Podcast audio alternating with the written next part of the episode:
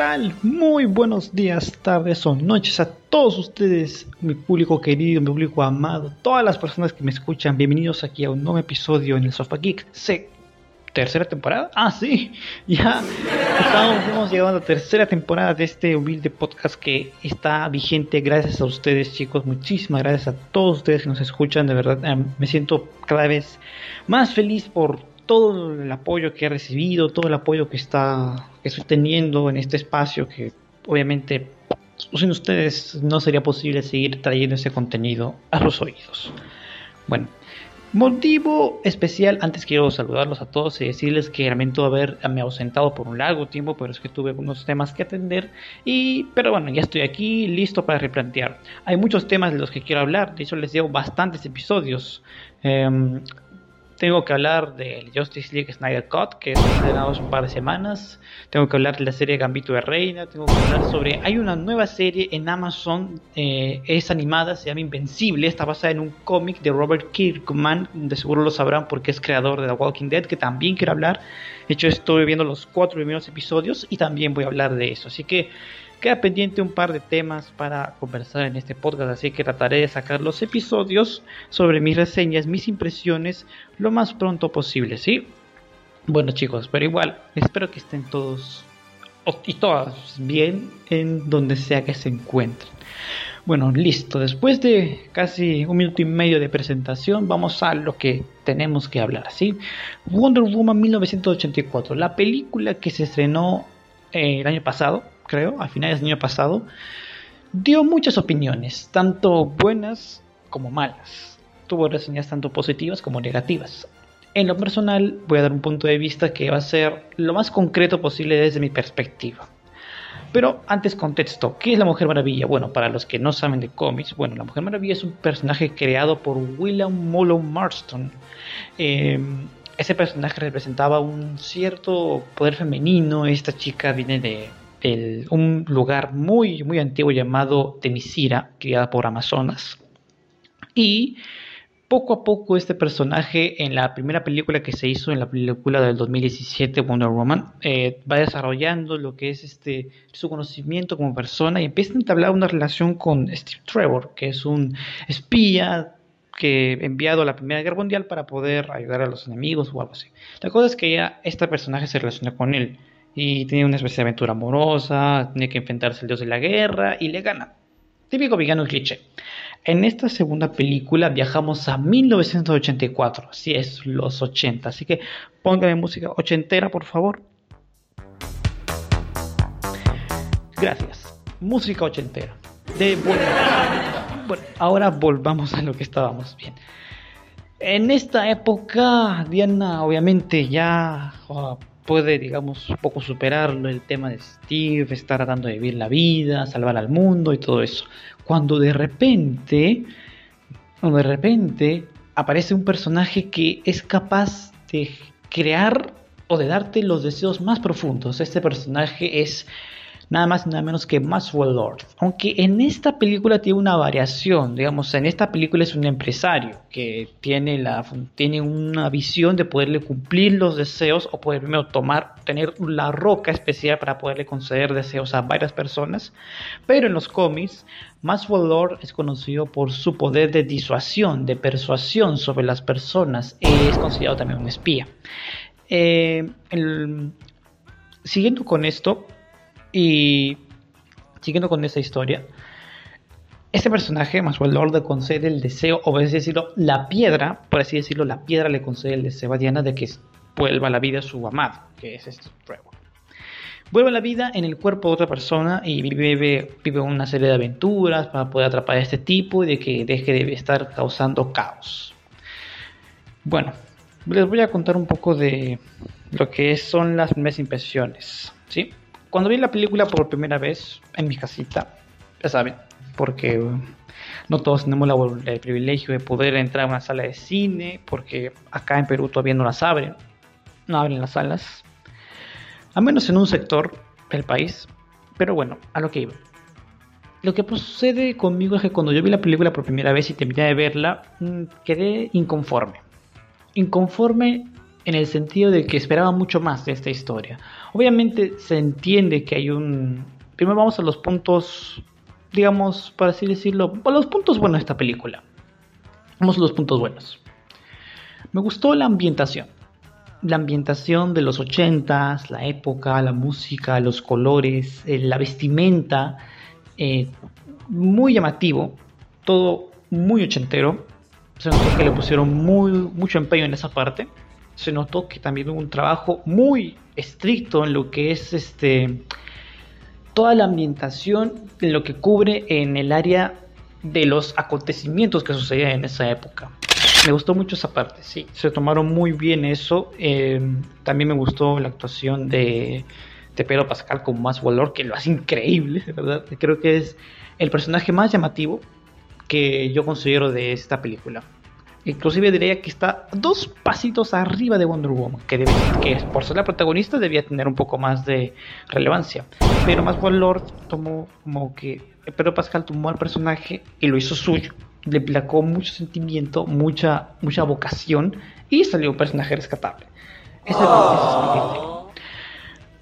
Siguiendo con los puntos buenos, eh, me gustó mucho lo que era el desarrollo de Diana el desarrollo de, llevar un luto, la pérdida de su amado y que cómo esto afecta en su vida diaria. En los primeros minutos se ve cómo ella se siente sola después de la muerte de este hombre y trata de llevar una vida normal, de llevar una vida de, de asimilar los hechos. También me gustó mucho que no se centraran solo en lo de Diana, sino que tomaran un trasfondo más introspectivo, que le dieran un personaje un poco más de peso y esos son los, algunos de los puntos buenos que puedo rescatar. Obviamente la música, Hans Zimmer, te lo hiciste hermano, como siempre. Hans Zimmer, es que es Hans Zimmer, nunca falla ese hombre, hace los soundtracks más bellísimos. Este hombre fue capaz de salvar a la película de Dark Phoenix, que literalmente su historia era terrible, pero el soundtrack era otra cosa, una maravilla. Ahora, vamos con los puntos no tan agradables de esta película. Bien, les decía que los puntos no tan agradables de esta película, bueno, son...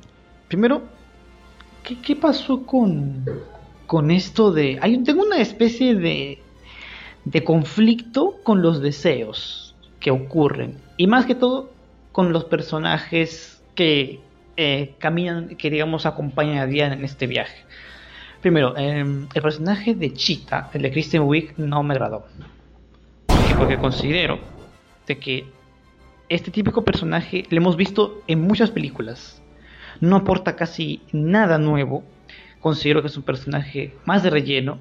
Puedo, entender sus motivaciones, que quiere ser sobresaliente, quiere ser llamativa, quiere causar la sensación de muchos hombres, todo eso. No sé, que es la sensación en un lugar, pero eso es muy, un motivo muy gastado, muy rebuscado, muy... Aparte es muy, muy es muy em, pasajero. Como que no tiene peso, no tiene relevancia. O sea, ve a Diana toda, toda buena, toda buena onda, toda relevante, toda llamativa y de pronto quiere ser como ella. O sea, considero que debieron ponerle un poco más de asunto introspectivo o una motivación más clara a ese personaje. Otra cosa que tengo en conflicto es el, los, este, este, ¿qué pasó con Steve Trevor? ¿Por qué necesariamente a Steve Trevor tuvieron que ponerlo en otro cuerpo para que pudiera estar con Diana. ¿Sabían de que entonces Diana se podría decir que estuvo con otra persona sin su consentimiento? No me había puesto a pensar en eso después de ver la película. Pero, ¿por qué traer el alma de Steve, implantarlo en un hombre y no traerlo a la vida? ¿Por qué no traerlo de vuelta? O sea, literalmente a casi al final de la película, el Más Lord le trae, extrae todo lo que piden a la gente, a las personas que lo, que lo desean.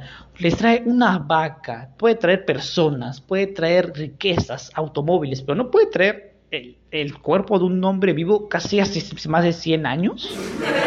Ese fue mi conflicto. Otro conflicto que yo tengo es el traje final de Wonder Woman. Sí, el traje dorado Ok, sí, nos pintan que este traje es, este, no, casi, casi al final de la película hay un guiño sobre este traje que lo utilizó una diosa y que, o sea, no, o sea, para mí creo que fue la excusa perfecta para vender juguetes, nada más, porque se veía bonito, nada más.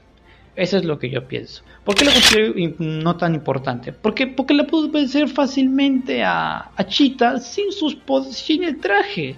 O sea, literalmente casi la mitad de la película tuvo que dejar sus poderes, tuvo que dejar, no, quiero decir, tuvo que dejar ir a Steve para poder recuperar los poderes porque literalmente el deseo le estaba matando. Ya sé que hay una, hay una especie de representación de dejar ir lo que más quieres para poder hacer el bien y eso está bien. Es una representación muy normal, se ve mucho en las películas antaño de superhéroes. Pero obviamente no le quita peso, le quita, digamos, ese valor sentimental ponerse el traje una vez ya recuperada.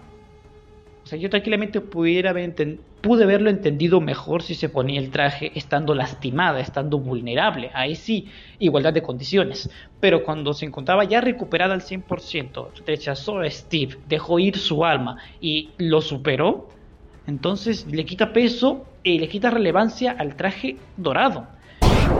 Sí, otra cosa, el final. Muy cliché básico, simple. Wonder Woman literalmente toma el lazo de la verdad, los, lo ata al, al, personaje de Pedro Pascal, más Lord, y empieza a hablar sobre el tema de que no, no están solos, que podemos salir de esta, de que sus deseos solo los van a la avaricia y todo eso. Yo sé que, que, yo sé que Patty Jenkins quería rendirle homenaje a las típicas películas de superhéroes de los años 80, los años 90, las antiguitas, como las de primeras de Superman, algo así. Pero como al ser un recurso ya muy gastado, muy conocido, lo hizo muy, muy dulce. Es como cuando tú te comes un helado y ese helado está muy dulce, muy empalagoso, como que te llenas demasiado, te sacías demasiado y no te deja, no te sentir la experiencia. Así me sentí yo con Wonder Woman 1984. No considero que es la peor película de DC porque hay varias, pero considero que es la película más floja. Es una secuela que definitivamente ha perdido ciertos valores de la primera, el cual en la primera Diana se podía ver que una mujer empoderada, que podía superar las adversidades mediante sus propios medios. Aquí literalmente si se moría o no, no iba a cambiar mucho el tema, obvio, ojo. O sea, me refiero en el tema de la, de la transición del personaje, su desarrollo. Obviamente que hay varios conflictos internos que se podrían haber ido desarrollando y que pueden haber hecho el personaje un poco más relevante y más fuerte. Y eso lo digo desde lo más profundo, porque si van a hacer una tercera parte y se ha confirmado una tercera parte, espero que le devuelva ese valor de fortaleza inspiracional al personaje en sí. Bueno, no me gusta puntuar, ahora me he quedado con... No me gusta puntuar las películas, ahora no me las puntúo porque, bueno, considero que el cine no se debe calificar, pero bueno, para mi criterio, si le tuviera que recomendar esta película a alguien, pues sí le recomendaría para pasar el rato, una película palomitera, algo así para, para que las personas la vean y que les guste. Pero eh, Wonder Woman 1984 sí es, es una buena película. A pesar de todas las fallas en lo que son los argumentos o el desarrollo de personajes casi nulo, en, en, todo sentido Wonder Woman 1984 es una experiencia muy buena que puede ser apta para toda la familia y disfrutable para todos los ojos. Más que todos los ojos lo de las personas normales, las personas comunes, los que quieren ver una historia, relajarse y ya. Los que les gusta un poco más las historias introspectivas, como yo, pues no, no les va a gustar del todo, ¿sí? Así que esta es mi humilde opinión sobre esta película que, bueno, sí, la lanzaron hace mucho tiempo, pero bueno, yo me animé a recién trazar mi opinión ahorita, ahora, pero espero que les haya gustado. Si en verdad te animaste a ver Wonder Woman 1984 y te gustó, pues dime en los comentarios qué te pareció, si te encantó, si la odiaste o si te quedaste inconforme como yo. Sí, recuerda que puedes seguirnos en todas las redes sociales como el Sofa Geek, tanto en Facebook como en Instagram. Y conmigo será hasta el próximo episodio donde estaremos hablando ahora sí del esperadísimo Zack Snyder Cut de la Justice League. Conmigo será hasta la próxima. Muchísimas gracias. Chao.